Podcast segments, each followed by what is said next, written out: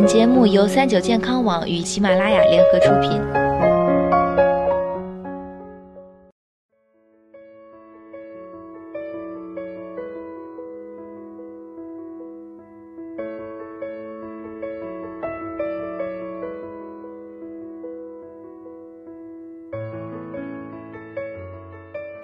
嗨，大家好，欢迎收听今天的健康养生小讲堂，我是主播探探。香水啊，在日常生活中越来越普遍，它对于提升个人气质有很大的作用。只是在选择香水时，大家可能都不知道该如何选择，毕竟好闻的香水不止一款。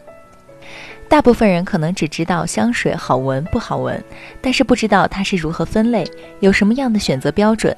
从专业的角度来介绍香水，它的分类可称为香调。在众多香水中，基本上可分为五个基本香调：花香调、柑橘调、绿香调、东方调、甘台香调。香调呢是香水不可缺的，同一款香水它的香调也会有区别。花香调啊可分为两种，一种是单调的花香，也就是说使用一种花作为原料；第二种是复合性的花香调，就是几种花一起调制。比如把紫罗兰和玫瑰加在一起，这种情况，花香调非常适合女性，是很多女性比较喜欢的一种香水味。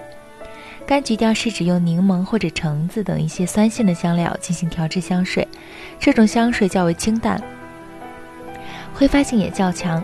很多人打这种香水调的香水当做是前调，比较适合喜欢运动或者是健身的人。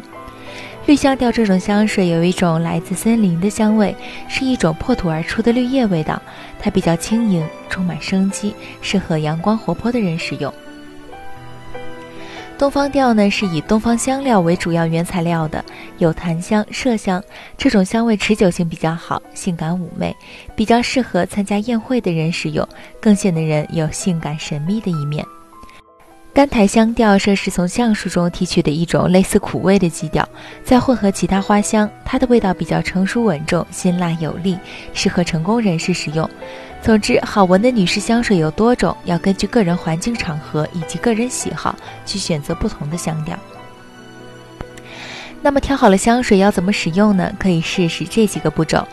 一喷香水的时候啊，千万不能在阳光照射强烈的地方进行，因为香水里面是含有酒精成分的，酒精在阳光暴晒下会在皮肤上留下斑点。此外，紫外线还会让香水中的有机成分发生化学反应，出现皮肤过敏的现象。二，在自己体温比较高的部位喷香水的效果会更好一些。正常情况下是身体内侧比外侧体温高。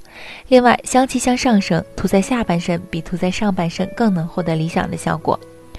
三，在穿衣服前，让喷雾器距身体约十至二十公分，喷出雾状香水，喷洒范围越广越好。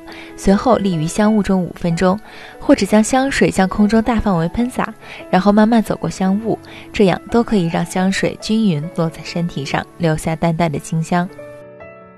四，淡香精以点擦式或者喷洒式于脉搏跳动处，避免用于胸前、肩胛的脉搏跳动处。